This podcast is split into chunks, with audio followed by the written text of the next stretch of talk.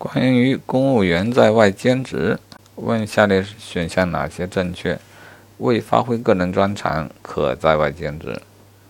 B. 兼职应有啊，应经有关批啊有关机关批准。C. 不得兼，不得领取兼职报酬。D. 兼职情况应当向社会公示。好，正确答案是 B、C。法律依据是《公务员法》规定，公务员因工作需要，嗯，我不能这样照念啊，我考一下，什么情况方可，什么情形下他可以去兼职？因工作需要啊，仅此一个。那程序上呢？呃，要经有关机关批准，这是必须的啊，不然人都不见了，还不知道你去哪了。好，最后报酬的事情，不得领报酬。